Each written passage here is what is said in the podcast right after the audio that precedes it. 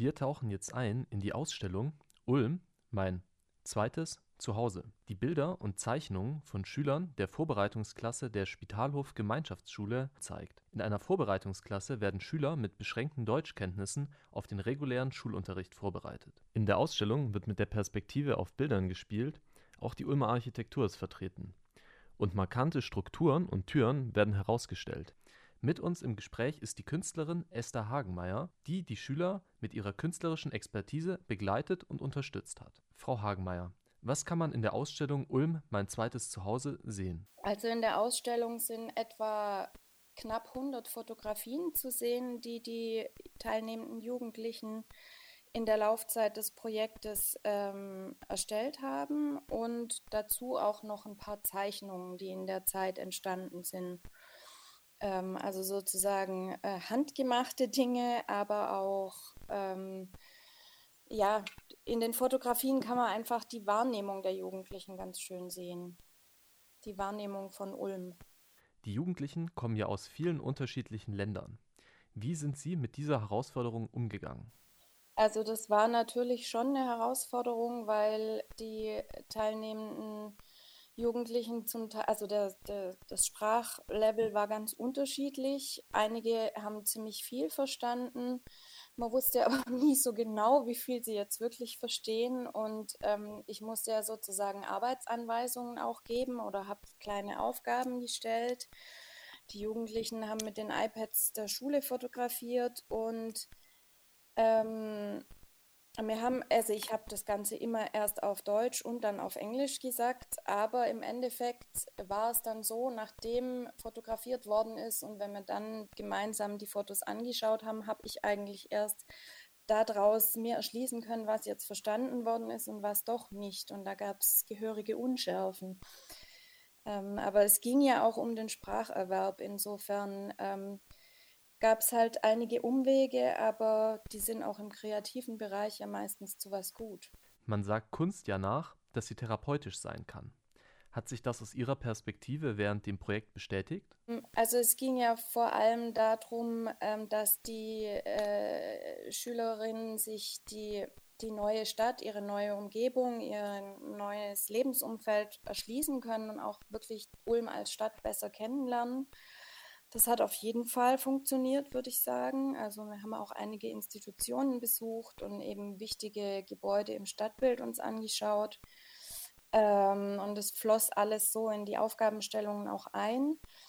Ähm, ich meine, klar, es waren jetzt viele Jugendliche aus der Ukraine auch dabei und da hat zu Beginn der Schulleiter auch ganz klar gesagt, das ist jetzt nicht unsere Aufgabe, da irgendwie Traumata aufzuarbeiten, das, das könnten wir ja auch gar nicht. Und es gab aber schon so, so ein paar Situationen, wo man natürlich gemerkt hat, dass ähm, viele der Schülerinnen einiges auch hinter sich haben. Und ja, da war ein bisschen was zu umschiffen manchmal, aber ich glaube, dass alle bei dem Prozess gewonnen haben.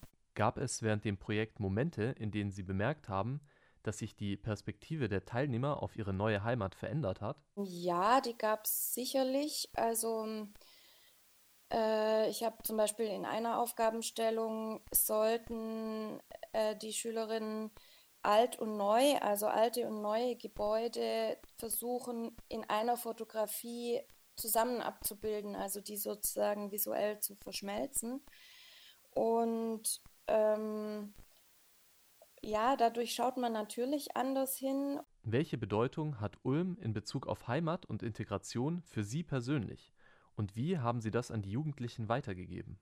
Also für mich persönlich ist Ulm mein Lebensmittelpunkt schon seit langen Jahren und ich habe einfach versucht, ähm, den Jugendlichen wesentliche äh, Aspekte jetzt auch ähm, historisch oder städtebaulich von Ulm nahezubringen.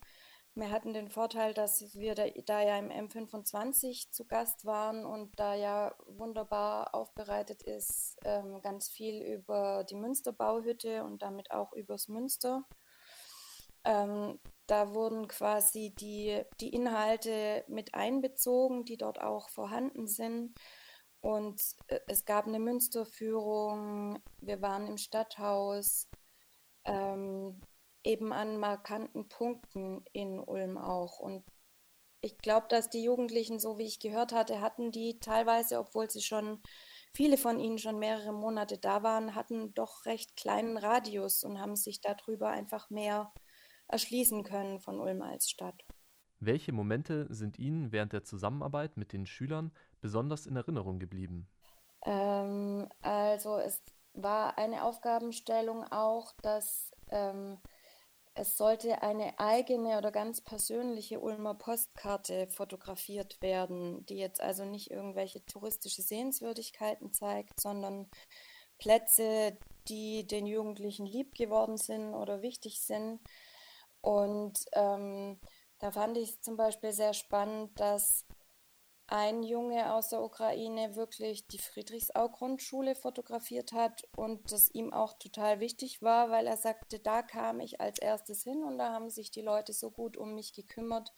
Ich bin einfach sehr dankbar. Das ist für mich sozusagen ein wichtiger Ort und deswegen möchte ich das zurückgeben. Das fand ich sehr schön. Aber auch, also es sind natürlich, glaube ich, drei Fotos von Fußballfeldern sind auch dabei. Ähm, aber da kamen eben auch Plätze oder Orte, was vielleicht jetzt jemand, der aus Ulm kommt, gar nicht erwarten würde, dass das in der Wahrnehmung von den Schülerinnen so präsent ist.